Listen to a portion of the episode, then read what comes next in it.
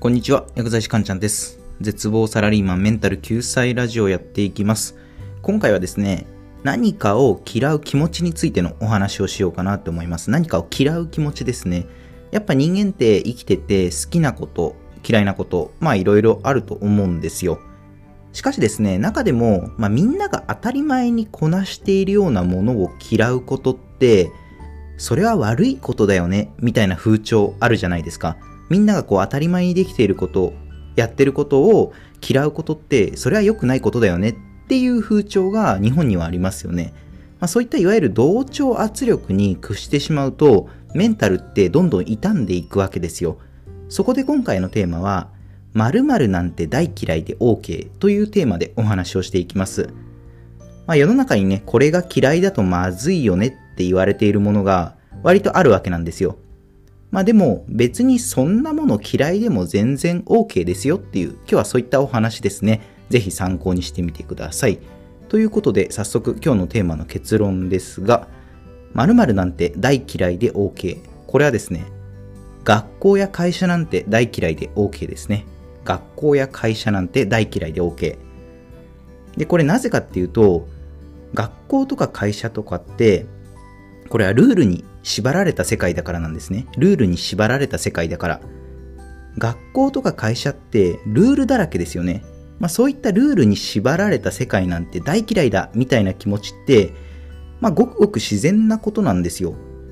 まあでもですね、その学校とか会社が嫌いイコール社会不適合者みたいな風潮が世の中にはありますよね。あれが、まあ世の中のね、多くの人をね、苦しめているわけですよ。学校とか会社って結構理解に苦しむルールが多いですよね。まあ学校とかも頭髪とか、まあ服装に関するルールとか、いやいやそこまでやるかよみたいなルール結構あるじゃないですか。会社とかだと、そうですね、一番身近なルールだと出勤時間とかですよね。朝8時半までに出勤しましょうみたいな。まああれも一つのルールですよね。まあでもそのほとんどの会社って、定時に出勤しなくてもほとんどの仕事がリモートでなんとかなるケースって多いですよね。まあ、今回のその新型コロナウイルスの件でそれがはっきりと分かったわけですけど、まあ、要は何が言いたいかっていうと、ルールって元をたどれば誰かの好き嫌いがきっかけで作られてるってわけなんですよ。誰かの好き嫌いでルールっていうのは作られてる。まあ、法律で決まってるみたいなルールもありますけど、その法律だって考えたのは元をたどれば人間なわけですよね。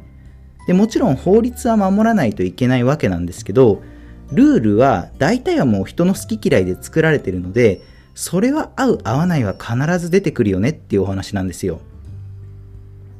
で学校のルールって昔からずっと変わってないですよね。髪は染めちゃいけませんとか、こういうスタイルはダメだとか、まあ、他にも明らかそれ時代に適してないよねみたいなものも数多くありますよね。結局ルールを守らせ守らせた先にあるものは何かっていうとこれ没個性なんですよ没個性要はルールでぐるぐるに縛り付けることで個性を潰すわけですよね。じゃあなんでそんなことをするかっていうと個性を潰した方が社会全体として都合が良かった時代が過去にあったからなんですよ。みんなと同じことを同じように行うことで経済が成長した過去が日本にはあったわけなんですよね。まあ、その成功体験みたいなものが現代まで尾を引いてるところがあるんですよね。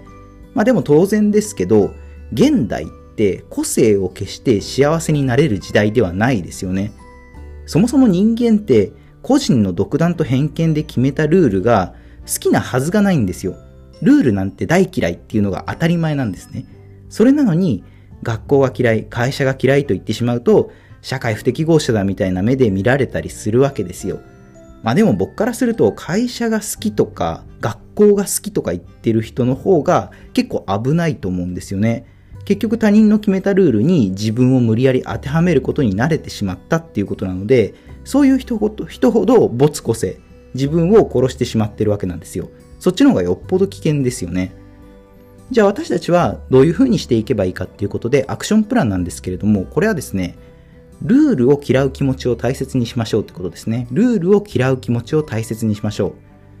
う。で、これなぜかっていうと、他人の決めたルールを嫌うことは、何か自分で動き出す時の原動力になる場合があるからなんです。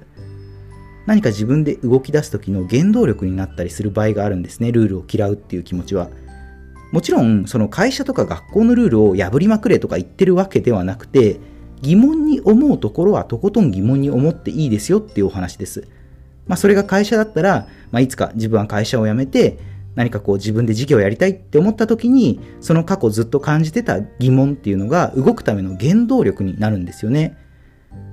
で、僕の友人で以前会社勤めをしていた友人がいたんですけど、その友人は会社のコアタイムにかなり疑問を覚えてたんですよね、コアタイム。まあ、要は何時から何時までは会社にいなきゃいけないみたいな、まあ、謎ルールですよね、コアタイム。で、そのコアタイムが、その友人的にはもう意味がわからなかったらしく、その友人は自分が好きな時に好きなように働きたいっていう思いがね、昔からずっとあったみたいなんですよ。まあそれである日会社を辞めてですね、今現在はね、会社を立ててそうやってビジネスをやってるわけなんですけど、まあ、そんな感じでその友人はコアタイムへの疑問がビジネスへの一つの、まあ、原動力になったとも言えるわけなんですよね。なので、謎ルールを疑問に思うことって次の動き出しのためにとても大切なんですよ。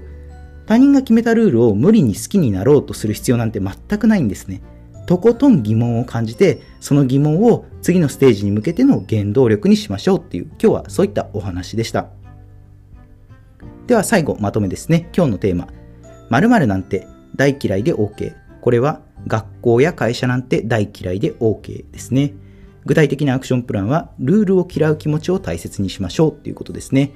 では今回の内容は以上になります。いかがだったでしょうか？あなたの人生がグッドライフになりますように薬剤師かんちゃんでした。では皆さんまた次回もお会いしましょう。さようなら。